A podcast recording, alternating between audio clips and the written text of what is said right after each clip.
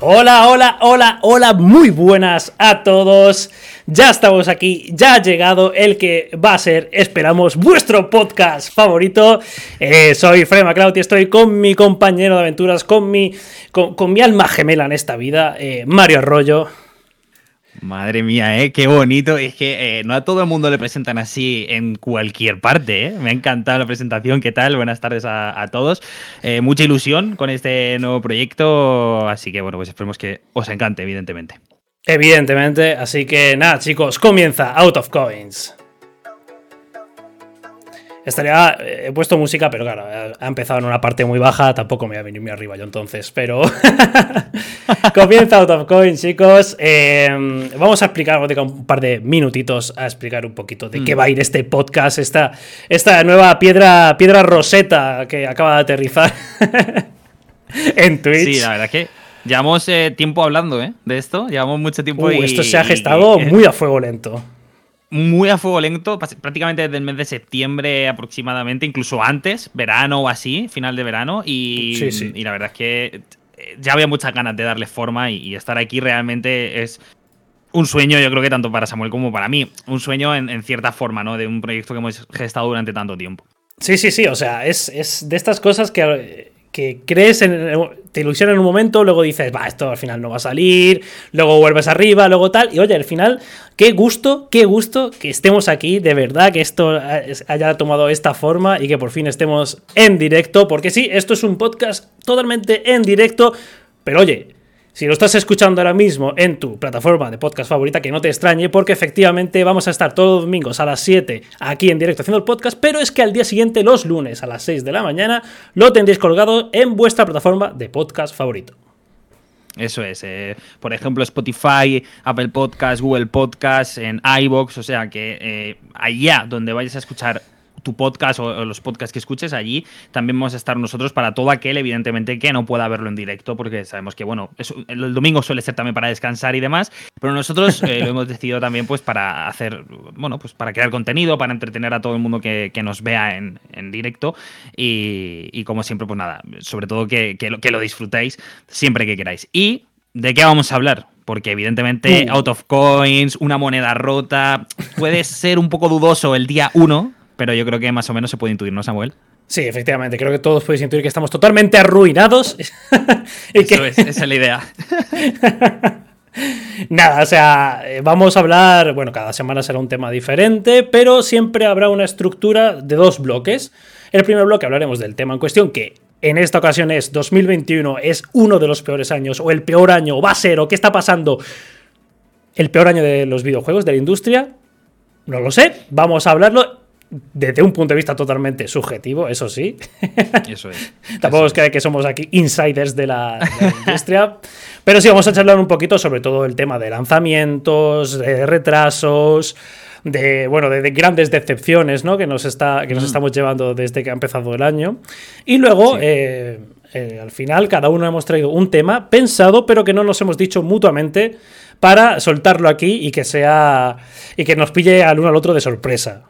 Eso es, eso es. Eso, eso mm, pensamos que puede ser muy divertido porque yo he pensado en una temática que Samuel no sabe, entonces es como, no hay nada preparado realmente y tampoco, realmente no seguimos un guion, esto es más una charla, una conversación en la que todos los que estáis en el chat en directo, evidentemente en diferido no vais a poder, pero todos los que estáis aquí en directo pues tenéis ese, entre comillas, privilegio, esa opción de poder hablar también con nosotros a través del chat.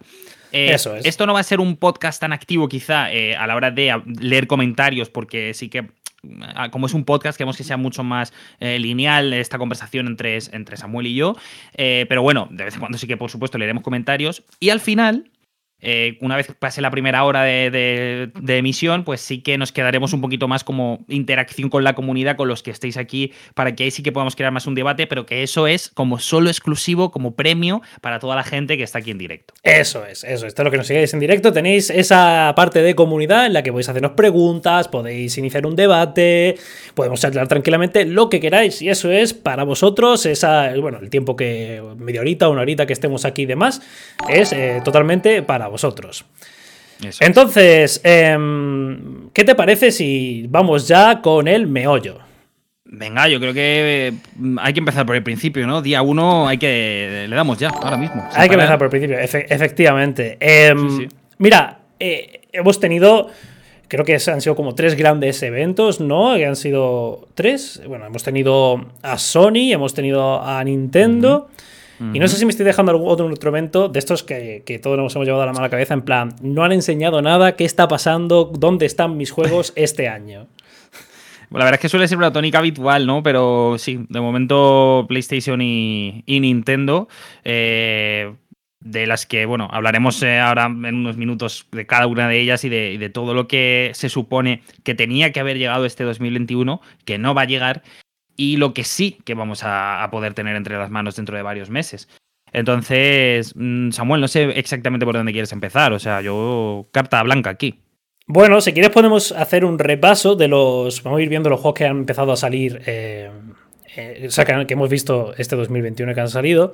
Porque yo, ahora os voy a poner, de hecho, hemos visto una lista muy buena en Game Informer sobre los lanzamientos que, que, ya han, se han lanzado este 2021, pero también los que van a ocurrir, ¿no? De, todo el año, que hay anunciados al menos con fecha. Y es muy curioso esa lista porque es una, una lista que va, que si ya no empieza muy alta, desde donde empieza cae en picado, eh, pero de una manera brutal. Porque además eh, prácticamente todo lo que vemos eh, son versiones... versiones de PlayStation 5 que podemos considerar, pues no sé, versión o remaster.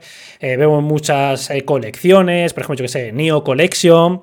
Y muchas cosas de este estilo. Vemos muy, muy, muy poca cosa nueva. Muy, muy poca cosa nueva. Te veo, muy, perdón que te interrumpa, ¿eh? pero te veo muy eh, políticamente correcto, ¿no? Por no decir la palabra refrito, ¿no? Que es una. Yo creo que lo que todo el mundo está buscando. Eh, quizá he intentado evitarlo, esa, esa, esa, palabra despectiva, ¿no? Hacia, hacia un juego que, que vuelva a salir otra vez. Eh, pero fíjate que es curioso que, ya que hablas de refritos, yo creo que uno de los grandes refritos que podemos. Que de la historia del videojuego puede ser GTA V. Uh. ¿eh? Bueno, ya, hombre, no, no mención de honor a Skyrim, por supuesto, y a Resident Evil 4, pero eso, eso ya no es refrito, eso ya es. Creo que es otra categoría. Pero GTA V, que, fue curioso que lo mostraron eh, cuando, iba a cuando enseñaron PlayStation 5 que fue lo primero que enseñaron, que abrieron el evento con PlayStation 5, con GTA V. y no tiene fecha, está fechado para 2021, pero ¿a mm. cuándo? O sea, si ya ni GTA, si una versión de GTA V es capaz de, llegar a 2021, imagínate cómo está la industria. sí, sí, sí, increíble.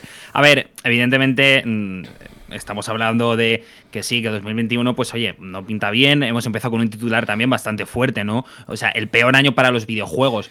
Eh, evidentemente entendemos que hay una pandemia mundial y que esto ha marcado ah, un cambio brutal en, evidentemente en todas nuestras vidas eh, y, lógicamente en todo el proceso de desarrollo que puede tener un videojuego, eh, tema de fechas, eh, tema de lanzamientos, todo esto es un proceso muchísimo muy difícil que nunca se ve realmente, ¿no? Nosotros pensamos que los videojuegos aparecen de arte de magia en una tienda un día pero eso tiene un proceso de, pues eso, de distribución, de desarrollo local en cada país para pues, traducido, traducir textos, traducir voces, todo eso es mucha gente trabajando muchas horas en oficinas, entonces entendemos que con esto de la pandemia y el teletrabajo es un proceso que se ha complicado muchísimo y obviamente estamos hablando con ese, con ese conocimiento, o sea, que no estamos diciendo, va, es que vaya gandules, tal, no, no, están trabajando, obviamente. No, no, para, para nada.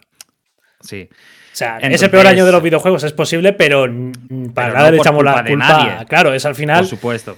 Eh, y es que yo creo que ahí está un poco el meollo de que estábamos pensando, ¿no? Que 2020 iba a, iba a ser uno de los peores años en la industria por el tema de que, claro, se va a producir menos porque se están cambiando el teletrabajo, no hay que organizarse de una manera diferente, al fin y al cabo la pandemia va a retrasar todo, pero creo que 2020 no ha sido tan mal año en ese sentido. ¿Por qué? Pues porque todo lo que estaba en proceso de hacerse en 2018-2019, al final, si se retrasa una parte, esa parte final del juego, se retrasará a lo mejor un poquito, pero llega a salir, ¿no? Pero porque ya estaba empezado y quizá todo el trabajo duro, por decirlo de alguna manera, ya estaba hecho eh, en años anteriores. Pero claro, en 2021 cambia un poco esa dinámica, porque todo lo que se fuera a empezar o empezara el, en 2020 o en a finales de 2019 creo que ahí es donde está el, gran grueso de cosas nuevas que, que, no las vamos a ver quizá en mucho más tiempo del que creíamos, porque ahí es donde se va a notar más la pandemia. ¿Sabes? Lo que se empezó cuando ocurrió o poco antes de que ocurriera la pandemia. Esa es, creo, que es, creo que es el gran meollo de la cuestión de que quizá yo al menos hasta ahora no me había dado cuenta de que, joder, claro, 2020 no ha sido tan nefasto y han salido cosas, pero porque ya estaban casi terminadas. Pero ¿qué va a pasar con lo que acaba de.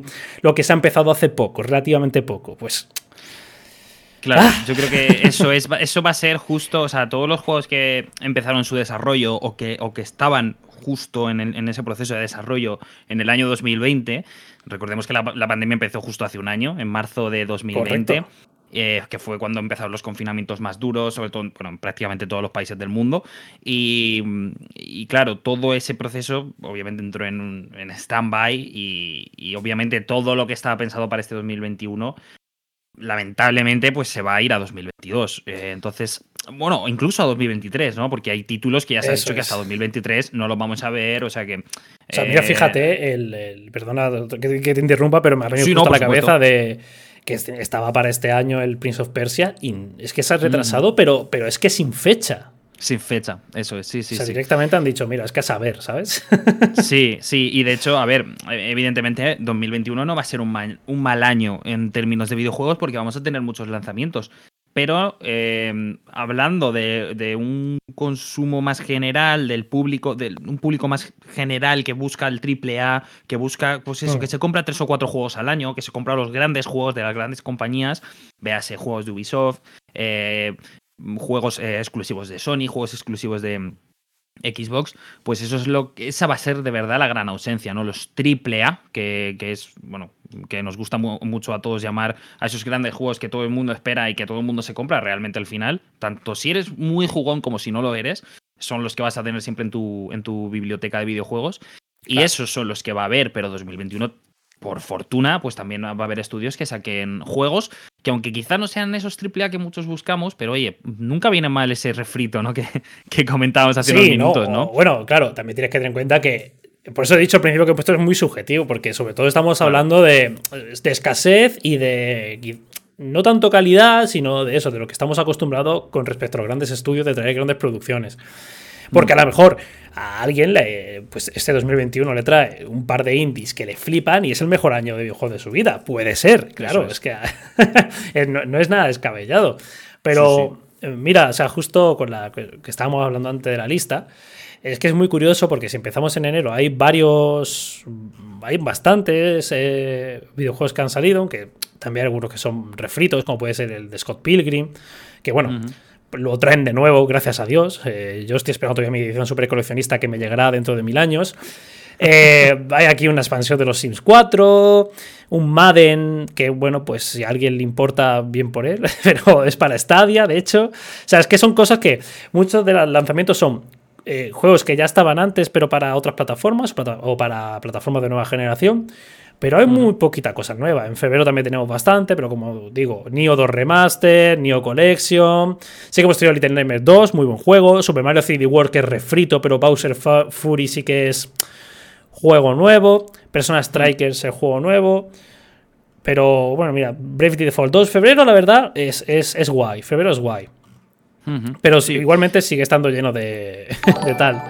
Pero si bajamos, eh, lo que decía, si bajamos, empieza a disminuir hasta que, por ejemplo, llegamos a julio y lo único que tenemos fechado para julio es un refrito, que es el, Skyward Sword, el Zelda. Encima nos lo cobran por 60 napos. Eso es lo que tenemos para julio.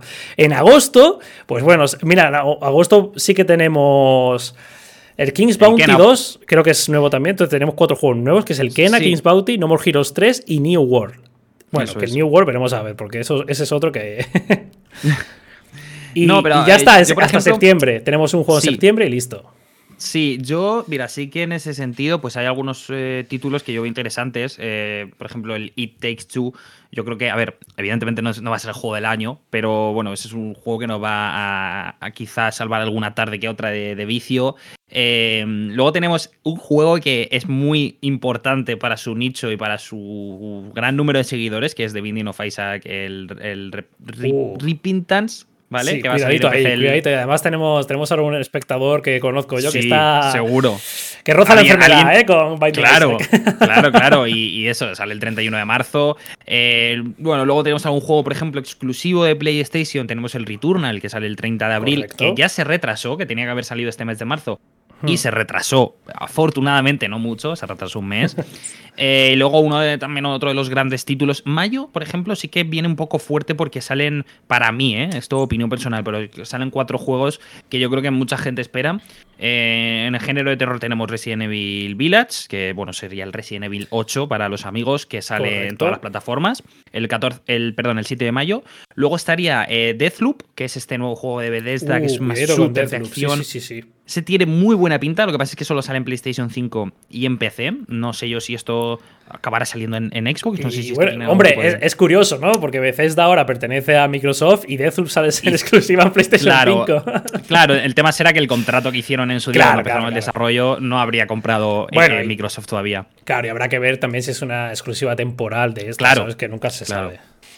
Luego también tenemos eh, Biomutant, que es un juego que, Mm. que de verdad lleva en, en anunciado y, y viendo teasers y, y trailers y vídeos años. O sea, yo creo que Uf. recuerdo que desde 2018, ¿eh? Sí, Fácil. así. Sí, sí, sí, fácil. O antes, ¿eh? O sea, sé que es, es un juego que se anunció tal y que no, no llamó especialmente se- la atención y que parecía que iba a salir pronto. Y fíjate. Y desapareció. 2021. Es Sí. que me acuerdo que presentaron todas las ediciones, las ediciones coleccionistas, presentaron todo, desapareció. Yo pensaba que ese juego iba a desaparecer realmente, que el desarrollo Sí. se había cortado y no habían Tenía dicho mucha nada, pinta de que iban a cancelar en algún momento, pero. Eso es. Y al final va a salir el 25 de mayo, pero no llega a nueva generación. Evidentemente sí, pues con la retrocompatibilidad, tanto va a salir en PlayStation 4, en Xbox One y en PC. Lo vamos a poder jugar en nueva generación si, si tenemos alguna plataforma. Eh, pero bueno, ahí está, el 25 de mayo. Estos para mí son como de los más esperados y que llegan, como digo, en mayo. Y luego ya en junio, pues. eh, perdona, pero te has eh, saltado mi Topia, ¿eh? que va a ser el GOTI de este Ah, bueno, por supuesto. Ah, bueno, espérate, espérate. Hay uno que no he dicho de verdad que yo sí que lo espero, que es el Mass Effect Legendary Edition, que es esta, este refrito Sí, de Mass Effect. pero es refrito, trilogía. efectivamente. refrito, pero que bueno, que va a llegar con nuevos gráficos eh, y, y que para quien no haya jugado esa saga, pues oye, perfecto, ¿no? Y luego ya por último, el 11 de junio, otro gran exclusivo, y digamos gran, porque no vamos a tener más este 2021, yo creo, ya me aventuro a decirlo ahora en marzo, que va a ser el Ratchet and Clank Rift Apart, eh, que llega el, el 11 de junio a PlayStation 5. Y por desgracia, yo diría que ya a Sony eh, no esperemos ni Horizon, eh, ni, o sea, ni Horizon ni el nuevo God of Hmm. War. Porque Hombre, no, yo, los- no lo han dicho, pero. Quizás, quizás Horizon eh, pueda llegar a ese 2021 por el tema de que es un juego que también sale para PlayStation. Bueno, es que no sabemos nada de God of War, pero bueno. Eh, pero creo que sí que, que Horizon tiene más papeletas de, haber estado más tiempo en desarrollo y quizás, aunque estuviera previsto para antes, puede que salga a final de año. Pero God of War, para finales de este año, es que no lo veo ni de coña. Yo lo, complicado, ¿eh? no, Muy no me canso de decirlo. Hay gente que, que tiene fe y que dice que va a salir este año, pero viendo la dinámica que estamos arrastrando, me extrañaría muchísimo. Y de hecho, casi que prefiero que no, porque para mí supondría que le van a meter un crunch a la gente Sí, buah. de dos pares de Claro, eso, es otro, eso es otro tema, ¿eh? Eso es otro tema buenísimo para poder hablar en un podcast de. de Sí, lo hablaremos, ¿sabes? lo hablaremos. Sí, sí, sí, sí. Pero, pero sí, o sea, eh, no va a ser el gran año, ¿no? No va a ser el gran año de los AAA. Va a ser un año en el que va a haber paciencia. Eh, va, a haber, no, vamos a necesitar esa paciencia. eh, porque, bueno, es que de verdad que, como decíamos, hay muchos títulos que se han ido a 2022, si no a 2023, ¿no? Incluso juegos, como decía Samuel antes, que no están ni confirmados. El Prince of Persia, el remake de las Arenas del Tiempo, Ubisoft lo presentó, de hecho dio fecha y era una fecha muy temprana, iba a salir ahora en Sí. marzo, si no recuerdo mal. Y oye, eh, se lo han llevado a, a tierra de nadie, nunca mejor Al vacío. Al vacío, las arenas del tiempo, y se lo han tomado eh, a rajatabla lo del nombre, porque no sabemos cuándo va a llegar. Pero luego en 2022, pues oye, se fue Harry Potter Hogwarts Legacy, este juego de... mm, No sé si es mundo abierto, creo que sí, ¿no? Es como... Pues no, sé, no sé exactamente los detalles. Si era al Bueno, pero un poco RPG, abierto ¿no? o- RPG de Harry Potter.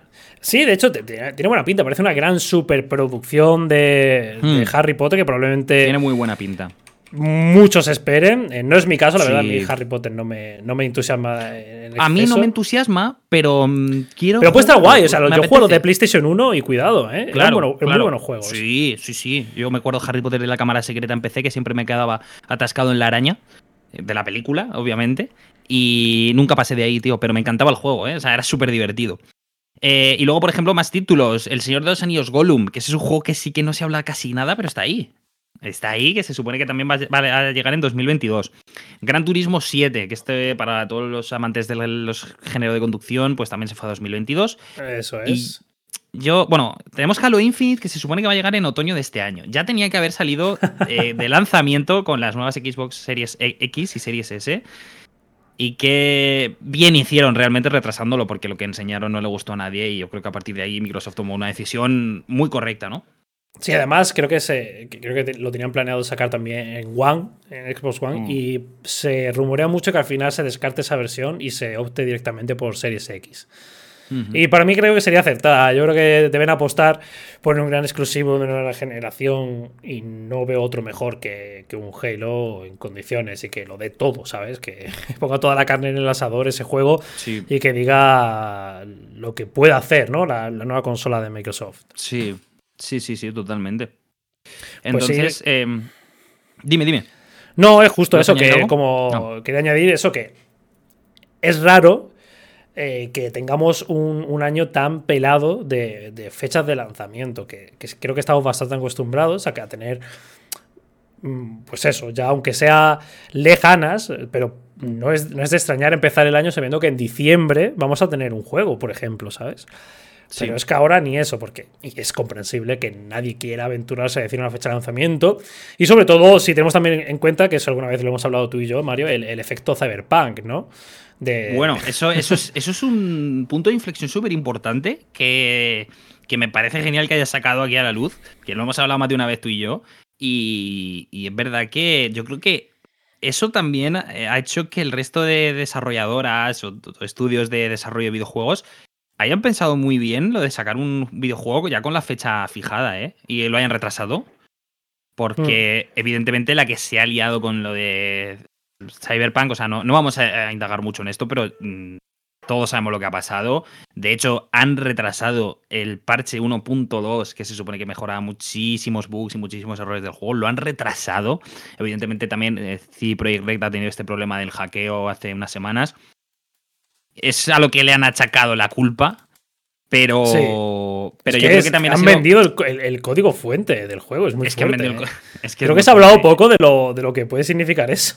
Es un impacto muy fuerte. Y yo, a ver, yo puedo entender que cuando Cyber, eh, CD Projekt anunció que ese parche 1.2, que estaba fechado en febrero, no iba a llegar en febrero, Mucha gente se enfadó, obvio, porque ya está el ánimo muy calentito con, con CD Projekt Red como para que ellos hagan una cagada, están en el punto de mira, cualquier cosa que mm. hagan mal se les va a echar a la cara, sea lo que sea, porque es lo que les ha tocado, por mala gestión de muchas cosas que se podían haber hecho de otra manera. Yo no soy ningún experto en desarrollo de videojuegos, no sé ni cómo se hacen realmente, o sea, eso tengo una ligera idea, pero no, evidentemente no sé. Aporreas un teclado y listo. Así, y ya te sale, te empiezan a salir los, los NPCs y todo, ¿no? Pero obviamente, pues eso, se lo han ganado un poco a pulso también, han tenido muchos errores y, claro, están jugando con el dinero de muchísima gente. Y así ha pasado, han bajado sus acciones, ha habido muchas devoluciones del videojuego. De hecho, yo, mira, como anécdota personal, fui el otro día a un game y, me acerqué a la sección de juegos de segunda mano y había una bandeja entera de Cyberpunk 2077, así, increíble, ¿eh? Todos, ¿eh? Cyberpunk, todos, impresionante. Obviamente, pues eso, como he dicho, yo creo que es un punto de inflexión para el resto de desarrolladora, ¿no, Samuel? En plan, yo creo que muchas habrán dicho, oye, pues quizá no tenemos nuestro producto tan pulido como debería para estar en el lanzamiento, vamos a sacarlo lo mejor posible, ¿no? Correcto, o sea, creo que, sobre todo, entendiendo la situación, es un, es un momento en que, pues bueno, quizás fijar una fecha de salida no es lo más prudente. Sobre todo cuando te estás dando cuenta de que si ya de por sí, por desgracia, las grandes producciones de videojuegos no tienen un, una gestión correcta de cómo llevar el proyecto para llegar a tiempo sin, dejar a tus trabajadores muertos. Eh, con esto, claro, con esto de la pandemia, es que eso se tiene que haber multiplicado por 5. Entonces, quizás si no hubiera pasado lo de Cyberpunk, sí que tendríamos más fechas. Yo estoy prácticamente seguro. Pero habiendo pasado esto, eh, y para bien me parece que, va a tener un efecto para bien, están siendo prudentes y, no dar una fecha significa que pueden jugar más, porque siempre estará la presión de los inversores y todo este rollo. Pero creo que siempre pueden jugar más a, bueno, todavía no está listo, no pasa nada porque la gente todavía no le hemos dicho realmente cuándo sale, podemos, podemos seguir trabajando en ello y que salga cuando tenga que salir. Es decir, ahora, también te digo, creo que es, interesante que a lo mejor lo que 2021 es una, es una mierda eh, de, de año para los videojuegos, a lo mejor 2022 se transforma en uno de los mejores años, porque todo lo que no sale este sale el siguiente. ¿Tú, qué piensas de eso? Mm, a ver, yo tampoco me quiero generar altas expectativas porque eh, siempre pasa, ¿no? Yo creo que te generas una expectativa muy alta de cualquier cosa, ya no solo en el mundo de los videojuegos, sino en películas, de cualquier cosa, un libro, eh, una serie. Y luego siempre, pues quizá te acaba decepcionando, ¿no? Tiene pinta que en 2022 vamos a tener muchos videojuegos, ¿no? Yo incluso para, a lo mejor el primer trimestre vemos, tenemos ahí unos meses fuertes, pero yo creo que Navidad de 2022 va a ser muy, muy, muy fuerte, ¿no? Muy fuerte, esperemos que la pandemia haya reducido, esperemos que la pandemia se haya reducido mucho, eh, que los estudios se hayan recuperado un poco de toda esta situación y que la campaña de Navidad de 2022 sea muy grande y que pues eso a lo mejor veamos títulos como God of War, el, próximo God of War, yo de verdad que es que no, creo que lo vayamos a ver hasta entonces, incluso si no más. Eh, y ya no sé si el nuevo Horizon, yo de verdad es que no confío en el Horizon, si es que algo se filtró de que no iban, de que lo tenían que retrasar y, no se ha dicho oficial por parte de Sony. Pero no creo que tarden demasiado. ¿eh? Hombre, la verdad es que eh, ya huele, un poco mal que no hayamos visto absolutamente nada, de gameplay. Mm. Ni un nuevo tráiler, nada. O sea, es, es mm. preocupante. pero bueno. Y ojalá me equivoque, eh, ojalá me equivoque, pero mm, eh, pinta mal. Y luego, bueno, pues también, pues eso, Gran Turismo 7, el Harry Potter, eh, quizá el Prince of Persia, ¿no? ¿Por qué no? Algún juego más de Ubisoft. No sé si el Far Cry el 6 es el nuevo. El. Ay, no recuerdo sí, el Far Cry 6, sí. no sé cómo se llama. Sale, que sale el de Breaking Bad, Mandalorian, que no me, sale el nombre. Sí, Far, Far Cry 6, sí. Eh, ¿Tiene fecha Far Cry? Pues aquí me sale fecha de estreno inicial 2021, pero no me no veo exactamente una, no fecha hay cerrada. ¿eh? Fecha exacta, ¿no? No, de momento no. Eh, entonces, puede ser, respondiendo a tu pregunta, Samuel, que 2022 pues, sea un, mejor año que. Por lo menos un mejor año que 2021, sí. Y en relación con esto, yo quiero decir que yo creo que tampoco nos va a venir mal que 2021 sea un año más tranquilo, porque estábamos acostumbrados a un ritmo muy bestia de videojuegos. Eh, estábamos acostumbrados a, tener desde 2000, yo que sé, 14, 2013, unos años brutales que cada mes o cada, yo que sé, cada dos, tres semanas tenías un videojuego casi triple A, tenías el mercado colapsado de videojuegos, no sabías qué videojuego comprar porque Buah, es que, y, es lo que te digo, se pierde mucho el valor, ¿no? Antes yo me acuerdo cuando éramos más pequeños, a lo mejor PlayStation 2, PlayStation 1, salía un gran juego y a lo mejor hasta dentro de un año no salía otro. Y ahora es como, buah, necesitamos cosas nuevas todo el rato, nos hemos acostumbrado a esa inmediatez y por eso nos choca tanto que 2021 vaya a ser un año más tranquilo y, de ahí que nos choque, porque estamos muy acostumbrados a un consumismo rapidísimo nos pasamos un videojuego y se nos olvida, pasamos al siguiente, pasamos al siguiente, y no, realmente no estás disfrutando el producto, ¿no? Yo creo que no lo disfrutaría tanto como si salieran más tranquilo, ¿no? Entonces no, creo que nos venga mal tampoco. Puede ser, puede ser. Mira, que voy a, voy a leer un comentario que me ha parecido muy interesante con, con respecto a que yo he dicho que puede que 2022 a lo mejor es uno de los mejores años si 2021 resulta ser eh, tan desastroso como parece en ese sentido, pero Aquí Wicked Child nos hace una contraposición a esto y nos dice, viendo que el trabajo en remoto tiene un impacto negativo en el progreso de desarrollo y que están chapando estudios, a ver si 2022 no es un año de crisis seria en el sector. Claro, bueno. o sea, es que puede ser, o sea, puede ser que, sea todo lo contrario a lo que yo he dicho y que, y que no se consiga adaptar a tiempo o adaptar como se tienen que adaptar los estudios y, y siga sigan recortando, ¿no? Porque al final muchos estudios pequeñitos pertenecen a productoras grandes. Por ejemplo, no sé, EA tiene varios estudios indie pequeñitos. Lo mismo mm. pasa con Ubisoft y puede. Joder, y que hace poco, de hecho, pasó, eh, creo que fue con la gente que hizo los remakes del Tony Hawk, creo que puede ser, que quitaron ese estudio y lo añadieron lo que es a, no los despidieron, menos mal, pero sí que lo, como que lo reestructuraron un Lo poco. Estudio- ¿no? Sí. Sí, lo cogieron esos empleados y, lo- y los pusieron en otros proyectos, ¿sabes? Una pena, porque Sí. al final Tony Hawk 1 más 2 es de los mejores remaster que se han hecho, porque es increíble. Y no sé si esta gente también está implicada en, en Crash Bandicoot, en los remakes del Crash Bandicoot. Podría ser.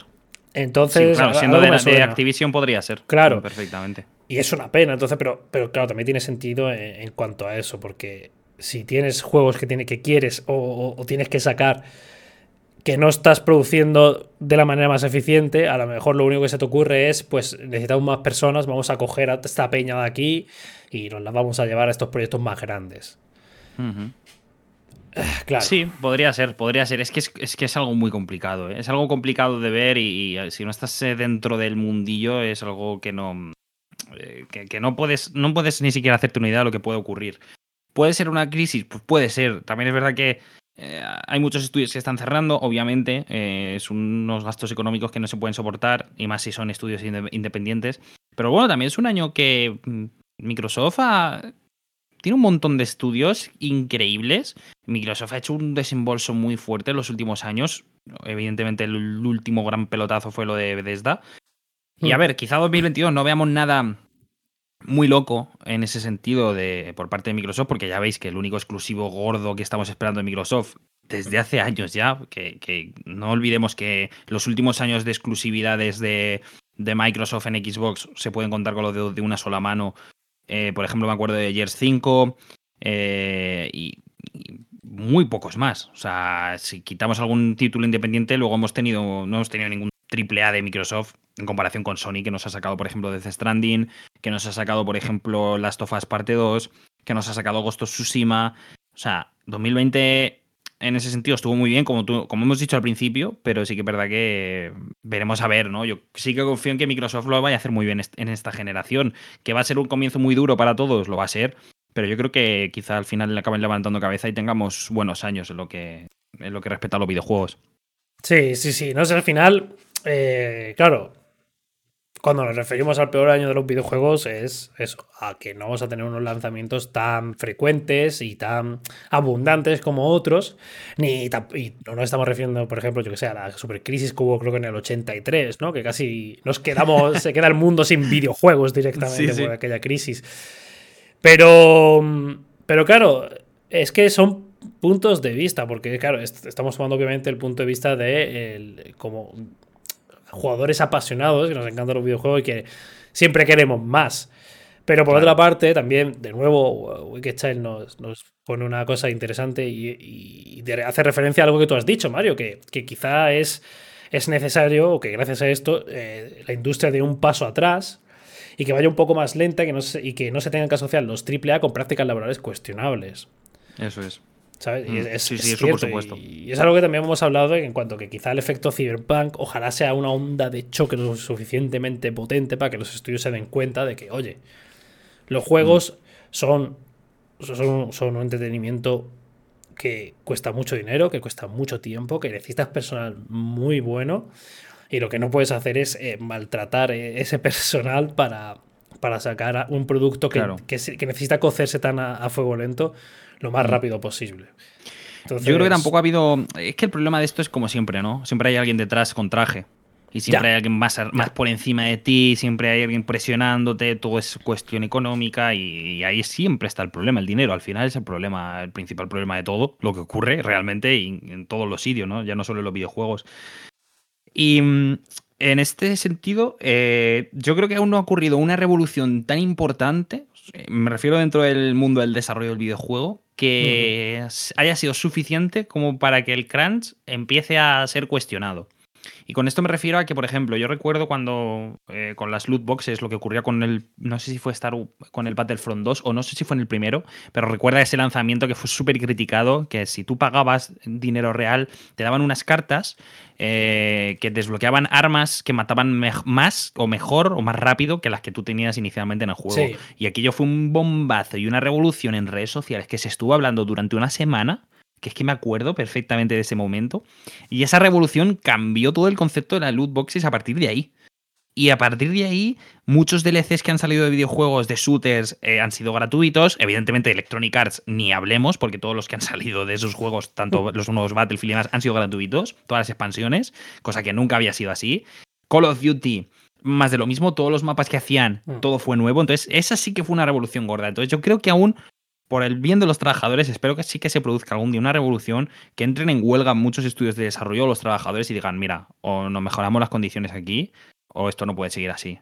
Sí, por desgracia espero, es, ¿eh? un, es un proceso mucho más lento que, que el que tú dices de las loot boxes, que en realidad sí que se movió muy rápido. Mm. Pero claro, esto, a ver, es verdad que en los últimos años, quizá más en el último año sobre todo, un año y medio, estamos viendo muchas, muchas más noticias, muchas más historias sobre el crunch de la que habíamos visto nunca antes, porque era algo que, Sí, bueno, a lo mejor una vez salía algo, pero nadie le da mucha importancia, no era muy sonado, realmente no todo el mundo conoce qué es. Y, y ahora de repente sí que estamos viendo más, más sobre el tema y, por desgracia también estamos conociendo muchas historias muy chungas que ocurren dentro Sí. de, de un estudio de videojuegos, de... eh, bueno, es- cosas chunguísimas de, de machismo, de, de racismo incluso, bueno, Mm. tremendas, Sí, sí, cosas tremendas intolerables. Sí, cosas intolerables, efectivamente.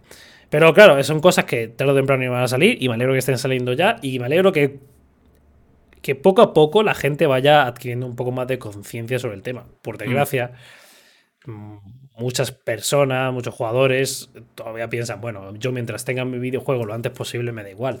Pero es una mentalidad que va a ir cambiando al fin y al cabo. O Sí, yo creo que, al final todo se, todo se adaptará. Hoy en día con las redes sociales todo está como más eh, expuesto y todo se puede cancelar muy rápidamente. Mira todo lo que le ocurre de Projekt Red, ¿no? Que incluso es que les han hackeado. O sea, es que eh, lo que le ha ocurrido a esa compañía, eh, que recordemos es la compañía más potente que hay en Polonia. CD Projekt Red, ¿eh? Un estudio de videojuegos es la compañía más fuerte que hay en Polonia. Ahora, después de esto, ya no sé si será igual. eh, pero vamos, que muy fuerte, ¿eh? Lo que, lo que ha ocurrido ahí con las redes sociales, pues evidentemente siempre hay un cambio. Y yo quería añadir una cosita, eh, y es que creo que la mejor parada en este 2021, fuera de... Y teniendo en cuenta que no han sacado ninguna consola nueva, es Nintendo. Porque PlayStation y Xbox han sacado sus nuevas plataformas, pero no hay un catálogo realmente mm, muy fuerte que, digas, oye, pues me las voy a comprar, ¿no? De hecho, muchos amigos que las tienen, que tienen la Play 5, por ejemplo, y como yo, que he hablado con ellos, me han dicho, si lo sé, no me compro la Play 5 todavía. Y, y es verdad, ¿no? Porque al final no tenemos un catálogo espectacular de juegos, eh, de, por, ejemplo, desarrollados en Play 5 o en Xbox Series X, que te, que te digan, oye, pues que te hagan pensar, ¿no? Me la voy a comprar. Y, y Nintendo en este sentido, como le ha ido muy bien con Switch, pues sigue sacando juegos que juegos de Super Mario que siempre se venden como churros y a Nintendo le funciona muy bien. Y ahora creo que lo va a hacer, lo va a empezar a hacer con, con Zelda, ¿no? Entonces, por ejemplo, Nintendo en 2021 va a sacar títulos para mí interesantes. Pues, por ejemplo, tenemos, eh, bueno, el New Pokémon Snap, que para quien le guste la saga seguro que lo va a comprar. Eh, tenemos, eh, bueno, lo que hemos dicho, el refrito de Legend of Zelda Skyward Sword de, que va a salir en julio. Eh, no sabemos fecha de Breath of the Wild 2. Se dice que va a ser 2021. Yo no lo creo. Por desgracia no lo creo. Pero oye, de, Lo veo complicado. O sea, si hubiera salido en este último Nintendo Direct, que Hmm. bueno, quien, quien me sigáis por redes subí un vídeo fantástico con mi gran predicción de que íbamos a verlo sí o sí. y, y me llevé una buena hostia. Si quizá lo hubiéramos sí. visto ahí, anunciándolo para final de año, que era mi apuesta, eh, to- todavía, pero sabiendo que nos van a decir detalles en algún momento de este año, que nos van a decir Hmm. detalles. Esto no Sí. lo vemos hasta 2022 seguro, seguro. Sí, sí. Y luego, pues eso, hay más juegos, algún juego de Super Mario, que el Super Mario Golf, o sea, que van a, más o menos están ahí manteniéndose en la, en la dinámica que estaban siguiendo los últimos años, ¿no? De seguir sacando juegos míticos de, pues eso, de sus franquicias principales, mantenerse ahí, por no hablar de todos los indies que, que siguen llegando como, como, vamos, como auténticos, con auténticos cargamentos de, de videojuegos a esa consola. Y sobre todo digo esto porque se supone, según las últimas filtraciones, por ejemplo, en Sataka eh, se dijo el pasado 4 de marzo que esa Nintendo Switch Pro, ese modelo Pro que podría llegar a finales de año, eh, que bueno, básicamente Pero podría que sin tener- embargo Nintendo ha desmentido, ¿eh? Pero claro, aquí es que claro, siempre pasa. ¿Qué, qué- Siempre qué es lo pasa. que lo- crees? ¿A los insiders? ¿A la propia Nintendo? Claro. Realmente la Switch Pro es una cosa que se lleva hablando muchísimo tiempo, ¿eh? Desde hace Mm. ya un año, año, año y medio sí, se sí. lleva hablando de una Switch Pro. Fácilmente. Y que llegue una, una plataforma con una pantalla OLED de 7 pulgadas, resolución 4K cuando la conectas a TV y demás, puede ser un golpe muy interesante en la mesa para la campaña de Navidad de este año y puede ser de lo más fuerte que llegue este año en, en términos de videojuegos. ¿eh? Ojalá, yo ojalá, me encantaría. Yo, fíjate, aquí, vale, rollo. Estoy en completo Uy. desacuerdo con lo que has dicho. Uy, uy, uy, uy. ¿Vamos a tener el primer salseo en el primer programa? No Sí, sí, sí, vamos a tener aquí ya el primer salseito. O sea, no estoy Dale, nada de acuerdo en que Nintendo eh, le esté yendo mejor o lo esté haciendo mejor o le vaya a ir mejor este año que a, que a otros. Porque sí, tiene consola de nueva generación. Pero es que es aún peor que teniendo tu consola ya, ya unos años en el mercado tengas tan desierto tu catálogo de lanzamientos y con pandemia o sin pandemia, quiero decir. Nintendo, ¿dónde están mis juegos? Y es que además yo tengo una espinita grabada que sé que aquí algún Uh. espectador eh, aficionado a, a los videojuegos de golf me, me querrá pegar, pero eh, a mí cuando salió el maldito Mario Golf me quería pegar un tiro, porque ¿dónde está Mario Striker? Mario Striker, el Mario de fútbol es el mejor Mario Sí. de deportes que ha sacado Nintendo. Y han sacado dos juegos y se han olvidado de él para siempre. O sea, y- pero Cuidado, no. Mario Golf los vamos a sacar. La madre que los parió. Em, pero el, el último Nintendo Direct fue un total desastre. Es que solo, solo Bueno, hubo lanzamientos de, otras de juegos de otras consolas que van a ser porteados, eh, algún que otro indie, un personaje de Smash y, y, y- y poco más. Y Fall Guys, Fall Guys para verano de 2021, pero Nintendo. A ver, a ver, a ver. Sí que es verdad, tienes toda la razón, que quizá a nivel de gente de seguidores muy acérrimos de Nintendo pueda, pueda haber sido una excepción. Pero yo creo que sigue en la estela, no se le nota un bajón. Nintendo nunca ha dicho, oye, vamos a. Bueno, sí lo ha dicho. Oye, de hecho, me acuerdo. Pero es que, tú lo has dicho, no se nota un bajón. Es verdad que, desde que salió la Switch Claro, tienen este ritmo. Es un ritmo de Sí. mierda, quiero decir, ¿no? Sí, es, es un ritmo de mierda. Porque hay muchos juegos que están en el tintero, como por ejemplo Bayonetta 3, eh, Eh, esta- eh, el Metroid. El Metroid. Eh, hay muchísimos juegos que están ahí que, oye, que ya vale, que, que se presentaron hace mucho tiempo. pero oye, que los queremos ver, ¿no? Eh, no sé. No sé qué, qué puede ocurrir. Pero vamos, que como digo, yo creo que se están manteniendo. Y de verdad, como he dicho, si lo de la Nintendo Switch Pro se hace realidad a finales de año, va a ser un golpecito sobre la mesa, ¿eh? Va a estar. A mí no el sé. problema que con eso es que una Switch Pro tendría todo el sentido del mundo. Y por lo tanto, es algo que Nintendo no va a hacer. Qué buena esa, ¿eh? Qué buena esa, pero ¿eh? tú piensas que Nintendo nada un poco siempre tiene una mentalidad eh, muy, que está muy fuera de lo que eh, podemos esperar siempre. O sea, pa- para mí es así. Eso van, quizá no contracorriente, pero van por otro lado, por otro, por otro río, por otro cauce. O sea, hay, Sí. un, hay un- un cauce de pensamiento lógico en la industria, lógico por, por lo que estamos acostumbrados o por lo que vemos o por lo que tendría sentido. Pero Nintendo no suele hacer estas cosas. Si una Switch Pro tendría sentido después de. Que ya- ¿Cuántos años tiene la Switch? ¿Cuatro? Cuatro años hizo el otro día. Hace Cuatro, ¿no? una. Esta, esta semana me parece que hizo ya cuatro años, sí. Sí, ¿no? Pues cuatro, cuatro añitos. Una Switch Pro después de cuatro añitos con nuevas consolas, con consolas de nueva generación ahora recién salidas del horno. Mm. Podría Es el tener movimiento, sentido. ¿no? Yo creo que es el movimiento que habría que hacer. Pero me parece a mí que si eso llega a hacerse realidad, eh, no va a ser pronto. No, no creo que sea pronto. Porque es que. mm, no sé, no me parece un movimiento muy de Nintendo. La Switch Lite, eso es un movimiento Nintendo. Sí. La Sí, Switch bueno, Pro. Ya, ya la tenemos aquí. Me parecería un cambio de paradigma en, en Nintendo. Yo creo que es un, un- un- una época de transición a lo que podría ser una nueva consola dentro de varios años, ¿no? Es como ese tiempo perfecto para. Porque yo creo que la gente ya se va a impacientar, ¿no? Si ya pasa 5 o 6 años, si no es una nueva consola de Nintendo, teniendo la misma consola todo el rato, necesitamos un modelito nuevo. Yo creo que esa Switch Pro puede ser esa tecla perfecta para esperar a la siguiente nueva plataforma de Nintendo Switch, que es la que menos me imagino de todas. O sea, ¿qué puede hacer Nintendo? Porque con, con Switch de verdad que han dado la tecla y ya se ven las ventas de Switch que lo están reventando en todos los juegos, en el concepto, tío. A mí es que el concepto de Switch me encanta. Me encanta. muchísimo más que el de que, lo, que, que precisamente creo que es tan bueno que lo van a estirar lo máximo posible. Quizás veamos esa Switch Pro más tarde, porque yo creo que la Switch todavía se puede estirar mucho más, viendo que tampoco están eh, eh, lanzando eh, juegazos, por decirlo de alguna manera, propios de hmm. Nintendo. Cada 2x3 en la consola y aún así la consola se sigue vendiendo muchísimo, los juegos que hay se siguen vendiendo muchísimo y cada cosa que llega se vende muchísimo. Entonces, creo que Nintendo está un poco en plan, vamos a seguir estirando esto hasta que ya demos, veamos que no puede más, que la Switch ya no puede con lo que queremos que tire. Hmm. Entonces podríamos ver esa Switch, pero, pero yo no, no, es algo que espere pronto, ni es algo que, que tenga en la cabeza de esto va a ocurrir en un futuro hmm. cercano, la verdad.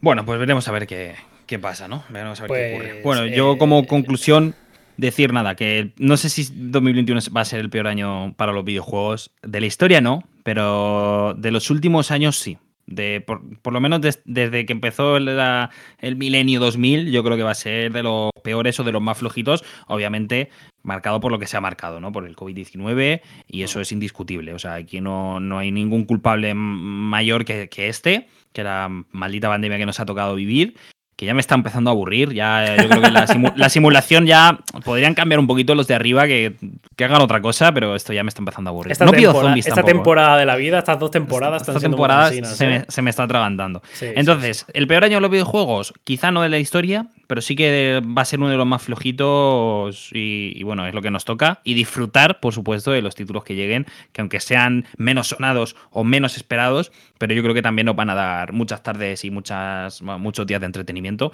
que al final es con lo que nos tenemos que quedar y seguir disfrutando con lo que nos gusta. Muy, buenas palabras, ha quedado muy bien, ¿eh? Me puedo ir, ¿eh? Me puedo ir. Pues sí, eh, eh, estoy de acuerdo. O sea, yo espero que todo lo malo que sea este año en cuanto a lanzamientos sea, sea mejor en años venideros, pero sobre todo espero que sea. que, todos estos años que vengan sean, sean mejores para la industria en general, tanto para, para los juegos que vengan como para quien hace los juegos. Ese es mi, gran deseo de, que todo lo mal que vaya este año sea mejor en el siguiente. Ahí, ahí, ahí. Bueno, pues, Mario, hemos llegado al final de este primer bloque, de este, de este titular, ¿no? De 2021, el peor año de los videojuegos. Y vamos a pasar ahora a. la verdad es que no le hemos puesto nombre a esta sección, ¿no? No hemos pensado ningún título así, pero es. Eh, bueno, ¿Qué tienes en la mente, Mario Arroyo? ¿Qué, qué me Oh, qué bonito. Pues sí, como hemos dicho, eso, después de este tema principal de cada semana, eh, recordad que O2 Coins es un podcast semanal, nos podéis escuchar todos los domingos a las 7 en directo en Twitch y luego en todas las plataformas de podcast habituales que utilicéis. Pues después vamos a hablar de un tema que tenemos preparado cada uno y, que no conocemos. Ni yo el de, el de Samuel ni Samuel conoce el mío. Así que voy a empezar yo. Y me voy a salir un poquito de los videojuegos si me lo permitís, ¿no? Pero yo creo que, bueno, la mayoría de gente que juega a videojuegos somos un poco eh, frikis de cualquier contenido audiovisual. Nos gustan mucho las películas, las series, todo el mundo friki. Yo creo que todos estamos ahí a una. Y ya que está muy de moda, eh, quiero sacar un, tema que hemos hablado antes de, de este streaming, que es WandaVision que acabó hace un par de días y quería hablar de ello porque, bueno, de esta nueva serie, primera serie, gran serie, bueno, si no contamos de Mandalorian, primera gran serie de Disney Plus. Y, o Disney Plus. ¿Tú cómo lo decías, Samuel? ¿Disney Plus o Disney Plus? Disney Plus. Disney Plus, ¿no? Para no. para que no me posiciono. ¿no? me posiciono. Disney Plus. no, no, digo Disney, digo Disney Plus. Digo Disney Plus. Vale, Disney Plus. Bueno, pues Disney Plus. Y. Eh, como he dicho, me estoy saliendo un poco de la, de la, temática videojuegos, pero es que yo creo que es algo que. Bueno, eh, creo que hay por especificar. ¿No va, ¿Va a haber spoilers o no? No, no, no, por supuesto, no, no, no, no, no, o sea, no, no, yo, yo sabes que respeto muchísimo lo de los spoilers y no voy a hacer yo nunca en mi vida un spoiler a nadie porque yo sabes que eso lo llevo. Un, día, un día haremos un podcast del, gran spoiler que te hicieron a ti. Oh, no, es que no, no, no, me pongo triste. Joder, me pongo muy triste, tío, cada vez que me acuerdo, eh, te lo juro, tío, es que. en fin, eh, WandaVision, ¿vale? Eh, bueno, como sabéis, esta nueva serie de Disney Plus eh, acabó, bueno, ha acabado ya este, este viernes pasado. Em, que amplía un poquito toda lo que es la historia de, la bruja escarlata, de Visión, estos personajes de, los Vengadores. Iba a decir grandes personajes, pero realmente no son los más grandes. Pero sí que, oye, pues Marvel ha decidido hacer una serie, que la primera serie de, de este no sé si fase 4, ya no sé cómo llamarlo, porque hay tantas Uy, yo cosas estoy que te con las perder. fases, ¿eh? digamos fase 3.5, hay como una especie de intersección eh, que amplía un poco pues su, su historia, eh, que ocurre un poco después de la, de la última película de los Vengadores, de, de Infinity War. Y, y, sinceramente, yo desde aquí la, la, recomiendo a todo el mundo, eh, si os gusta Marvel, imagino que si os gusta Marvel ya estaréis suscritos a Disney Plus y, y muchos habréis visto los, los, episodios y si no, pues ved los últimos que están bastante bien. Sí, y, la serie en general y, es, es, muy buena, yo la recomiendo muchísimo porque además sí. hace tiempo que no me pasa con la serie que, que de verla y que fuera de que empezara muy abajo y fuera arriba con cada mm. capítulo. Yo, eh, bueno, al principio nos muestran una serie totalmente diferente a lo que te esperas. Los dos primeros capítulos los ves y dices, ¿pero qué es esto? O sea, ¿qué se están riendo de nosotros? Y ya ves cómo poco a poco va despegando, que es lo que estabas diciendo tú perfectamente.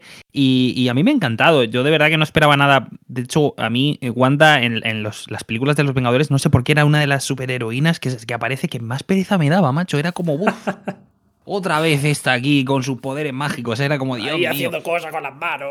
Haciendo cosas y de verdad que la, la, vi sin mucha expectativa y sin, sin esperar muchísimo. Y de verdad que, oye, me ha callado la boca. Yo pensaba que Marvel, sinceramente no sé por qué, me, viendo lo que había hecho antes con, con series como la de eh, Seal, no, agentes de Seal sí, y demás. Of Shield, sí. Sí, que había sido un poquito más floja, pero yo creo que están haciéndolo. Sí. yo creo que lo están haciendo muy bien, en mi opinión. Tengo ganas también de ver ahora la de Soldado de Invierno, bueno, eh, Falcon y, Winter Soldier, que van a salir ahora en un par de semanas. Correcto. Tengo muchísimas ganas, así que bueno, desde aquí, esta recomendación para vosotros, eh, que de verdad que creo que está muy bien, tanto, bueno, y, lo, y los actores a mí me, parece, me parecen increíbles, eh, sobre todo Wanda, me parece increíble. ¿Cómo se llama? Eh, Elizabeth Olsen, Olsen, puede ser. Sí, sí, sí. Sí, ¿no? Elizabeth Olsen me parece que se sale. Y, me parece Paul. Bettany. Están los dos increíbles. Y Paul. Bettany. Están los dos increíbles. Así que desde aquí, ved WandaVision, que probablemente os guste. Así que ahí Sí, dejo claro. yo mi, mi tema. Yo añadir a lo tuyo simplemente que me parece que estas miniseries es justo lo que necesitaba el universo Marvel Sí. para, para, para ver en profundidad mucho mejor sus personajes y, y quizá personajes que no han podido ser tan desarrollados porque no han tenido películas propias, Claro. como puede ser Wanda y Visión. O sea, me ha parecido Totalmente. increíble ese movimiento y que tiene, cuando lo piensas, tiene toda la lógica del mundo. Eh, Y, sí, eh, es sí, como sí. si tuvieran sus propios mini tebeos, ¿no? Cada personaje. o sea, Sí. es, es que sí, porque es por ejemplo, ah, ta- tampoco me imagino una película sola dedicada a Falcon y a Winter Soldier. Claro. ¿Qué hacen? Lo, lo mezclan en una serie y me parece genial, macho. Sí, sí, y además que al final te avanza un poco la historia del MCU y Claro. tal. No sé, yo, yo chapo por chulo. Marvel porque creo que la ha hecho muy, muy bien. Bueno, pues si quieres te digo yo, te digo yo mi Hombre, temita, a ver qué, Arranca, a ver qué me dices. arranca, arranca. A ver, lo mío va, lo mío sí va de videojuegos y es eh, lo que yo llamo em, la sensación soul. o el efecto Oh. Y es verdad que ahora, porque estoy jugando a Sekiro, eh, si me seguís en Twitch lo sabréis que estoy, estoy sufriendo muchísimo. Em, hay un- me parece que, que- hay algo que es muy curioso, que, porque al final son juegos que, en el que la, la muerte del jugador es, es, es como casi una mecánica más, ¿no? Y me parece muy curioso que en un juego donde no paras de morir, donde, no, donde la frustración prácticamente es constante, tenga, te dé esa sensación de decir, joder, es que quiero, quiero volver a ponerme a seguir muriendo. Sí, sí, quiero sí. volver a meterme aquí a, a- a- a que me sigan apalizando. es un poco una sensación muy masoca. Pero joder, de- yo terminé el primer streaming que hice de, de Sekiro Mm. y me fui a cenar y estaba en plan, hostia, es que tengo ganas de volver, ¿eh? Es que tengo ganas de volver a coger el mando y de, de reventar al, al maldito troll este que me, que- que me ha jodido la existencia durante 20 intentos. Sí, em, yo estoy de acuerdo. Yo sabes que he empezado ahora Demon Souls. Eh, Bueno, llevo ya un mes jugando y, y lo estoy disfrutando muchísimo porque de verdad es una experiencia que nunca había vivido en un videojuego. Y es, lo- es justo lo que dices tú, es ese componente que te. que te. que te. Como que te. no te obliga, ¿no? Pero como que te apetece seguir hacia adelante. Sí, sí, sí, Eh. A pesar de sufrir y morir y morir y, y cabrearte y estar mal y decir, pero tío, ¿quién ha hecho este juego de locos? Y sigues hacia adelante. Curiosamente vi un vídeo hace unos días de un, de un youtuber que lo explicaba muy bien, que, bueno, explicaba un poquito cómo eh, no ayudaban a, a tratar un poco la depresión, pero sí que podías mejor, Mm. entenderla mejor, ¿no? Eh, el hecho de que tienes muchos problemas y, oye, pues hay que seguir hacia adelante para intentar solucionarlos. Obviamente. Y sobre todo tienes que gestionarlos bien, ¿no? claro, los tienes que gestionar bien y los tienes que gestionar tú, solo tú. No hay nadie mm. que te ayude. Bueno, el juego, evidentemente, pues sí que de vez en cuando vas recibiendo ayudas y tal, cositas que te van ayudando en tu aventura, pero realmente lo haces todo tú. Todo te lo estás consiguiendo tú. Y, a pesar de ser un juego que, te, vamos, que te matan muchísimo a la, primera de cambio y que te trolea mucho, y te apetece seguir hacia adelante, ¿no? Yo creo que sacas fuerzas de, todo eso, de todo eso, de toda esa negatividad, de todo lo malo para, para seguir adelante. Y es muy curioso ese efecto que bien lo mm. consigue, ¿eh? O sea, es increíble. 100%, 100%. Mira, me ha gustado, me ha gustado mucho ese apunte de, lo que viste del youtuber, porque es totalmente es cierto. Y pues sí, es, ese era mi apunte, que, que es que Mm, estoy aquí contigo y me quiero ir a jugar a Sekiro. Oye, qué fuerte primer episodio de, Out of Coins. No puedes decir esto a la gente, hombre. Te imaginas, cierro aquí el streaming y Mira, eh, justo he encontrado el vídeo es de un, youtuber o un canal que se llama Charlie Knight, Knight de eh, caballero con la K escrita. Y el título es Dark Souls y la psicología, cómo el juego trata la depresión rompiendo las reglas. Y de verdad, ¿eh? O sea, no solo habla de, la saga Soul, sino que también mete otros juegos como el Senua, eh, que es un juegazo, eh, que también trata este tema bastante bien. Em, y de verdad que, eh, si no habéis jugado nunca un Souls, yo no lo hice, lo hice hace poco y no me arrepiento, ¿eh? O sea, de verdad que lo estoy disfrutando mucho y yo creo que es una satisfacción personal muy fuerte, que nunca vas a vivir en un videojuego, probablemente, vamos, prácticamente seguro. Y de hecho, a mí algo que me gusta mucho de los Souls, ya como último apunte, es que se eh, me parecen muy divertidos de jugar y me parecen muy divertidos de ver jugar. Entonces, si alguien no tiene la habilidad suficiente, porque hay personas que no, son, no es para ellos el juego, pero yo animaría a todos aquellos que el juego se les atraganta de que se lo vean, que vean a alguien jugar y, que, que lo, disfruten así, porque yo, por ejemplo, me vi esa grandísima serie de Outconsumer y el Eulogio pasándose Dark Souls. Y de verdad es que se disfruta muchísimo viendo, viendo jugar a, una persona, o bueno, si os queréis poner simplemente un gameplay sin voz, sin nada. Porque creo que, tiene un lore muy chulo, que tiene una, estética muy guay y que es un juego en general muy chulo y que es de los pocos juegos que se puede disfrutar muchísimo también viéndolo aparte de, jugando. Así que si alguien aquí no, no lo ha hecho, le animo a ello. Sí, sí, sí, totalmente. Y de hecho, eh, qué mejores ejemplos, que nos vais a permitir así para cerrar este podcast, que, haciendo un poquito de spam, ¿no? Porque tanto eh, Fry como yo estamos jugando ahora mismo, él, como ha dicho, a Sekiro en su canal de Twitch, eh, que tenéis abajo en la descripción, si, si, estáis escuchando esto en diferido, lo tenéis abajo en la descripción del podcast. y yo, que estoy jugando a Demon Souls, así que si nos queréis ver sufrir, pues le damos bastante caña en Twitch, en, nuestros, en nuestras cuentas personales y, os invitamos a que, a que, os paséis porque de verdad que yo creo que sí que es muy divertido de ver. Efectivamente, MV41, Frame McCloud, somos en Twitch y, estáis, todos, estáis todos invitados. Y nada, creo que, creo que ya está. Hasta aquí ha llegado el primer episodio de Out of Coin. Estoy contentísimo, estoy que me salgo. Yo también, ¿eh? eh me lo he pasado súper bien, me parece que, ha sido una charla súper interesante. Mm. Y, y, en realidad, pues eh, hasta el domingo a las 7 que viene. Hasta el domingo que viene a las 7, que por cierto, yo podemos adelantar que nos va a dar un poco de miedo. muy bien, muy bien. Lo dejo ahí, ¿eh? Da un poquito de miedo y quizás eh, va a ser un miedo que no pasemos los dos solos. Vamos a hacer hasta ahí, ¿no? Si te parece, vamos a tisear hasta ahí. me ha encantado, me ha encantado. Muy buena. Vale, Es, eh, pues va a ser un podcast de miedo y no va a ser un podcast solitario de alguna manera. Así que nada, chicos, eh, muchas, muchas gracias a todos los que habéis pasado por el directo, a todos los que estéis escuchando ahora mismo en diferido y nos vemos, chicos, en el próximo. Hasta luego.